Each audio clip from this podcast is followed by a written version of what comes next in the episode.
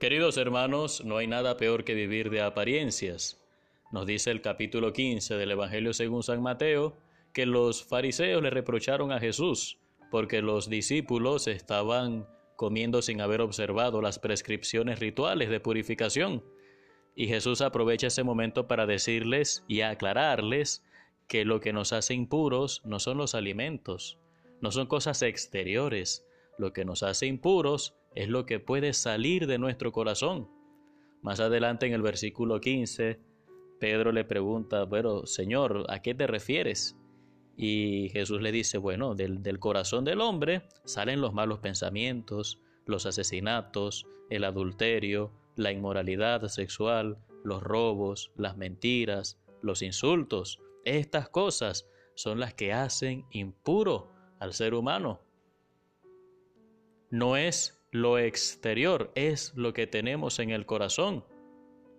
Y los fariseos no prestaban atención a esto, ellos se preocupaban de que todo pareciera impecable, de que a la vista de los demás todo pareciera bien hecho, pero el Señor ve el corazón y al Señor no lo podemos engañar. Hay personas que se afanan en que parezca que todo en su vida está perfecto, su matrimonio, su familia, sus negocios, su trabajo, todo está impecable, todo está muy bien. Y por supuesto que hay que proyectar una buena imagen. Pero el problema es cuando de aparentar tanto y de engañar tanto y de tener una vida tan artificial, nos terminamos autoengañando, nos terminamos convenciendo de la máscara que estamos proyectando, porque cuando eso ocurre, entonces ya no tenemos oportunidad de mejorar, ya hemos caído en nuestra propia mentira.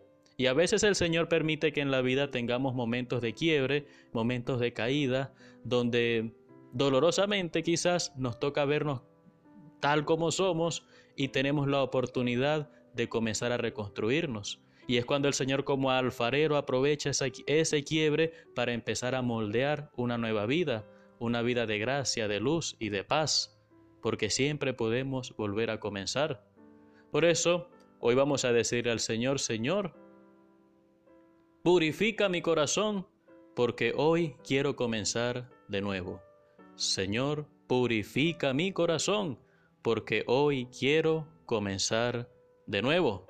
Y que sea el Señor quien haga la obra y que lo que nosotros mostremos se corresponda con lo que somos, que no haya contradicción entre nuestra apariencia y nuestra esencia. Que Dios te bendiga en el nombre del Padre y del Hijo y del Espíritu Santo. Soy el Padre Renzo Gotera desde la parroquia San Felipe Neri.